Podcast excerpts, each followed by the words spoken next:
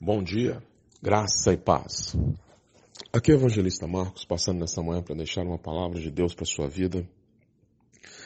E a palavra de hoje está lá em Salmos 26, versículo 8, que diz: Ó Senhor Deus, eu amo a casa onde vives, o lugar onde está presente a tua glória.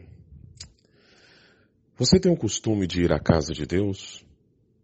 Espero que sim pois muitos deixaram de frequentar a igreja por vários motivos e isso não é certo.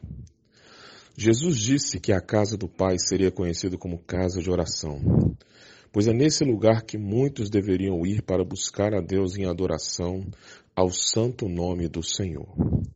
A igreja é a agência de atuação de Deus na terra, pois ela foi fundada por seu filho Jesus e tem o papel de ser um local onde todos devem frequentar para ter comunhão mútua entre os filhos do Senhor.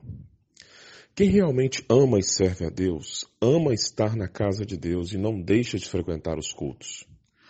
O problema é que muitos hoje em dia não têm mais tempo de ir ou mesmo desejo de estar lá para louvar a Deus, exaltar o nome de Deus e ouvir uma palavra de Deus.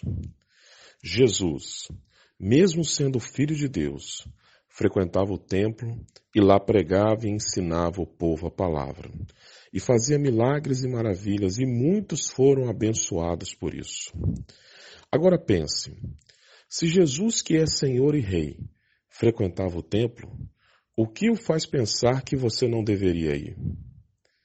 Deixar de ir aos cultos não lhe fará bem, pois você precisa de um tempo para adorar a Deus e estar em comunhão com a igreja e com o povo de Deus.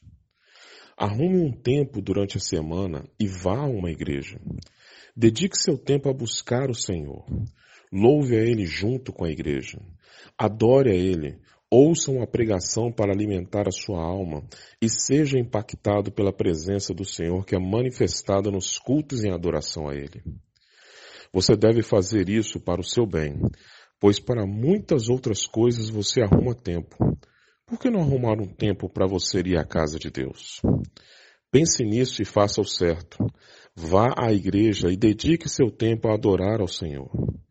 Que você tenha plena certeza e convicção de que estar na casa de Deus é o melhor para você e o caminho certo para a sua vida. Vá à igreja e busque ao Deus vivo enquanto ainda há tempo. Que sua vida seja de total entrega ao Senhor. Tenha um ótimo dia, fique na paz, que Deus lhe abençoe. Bom dia.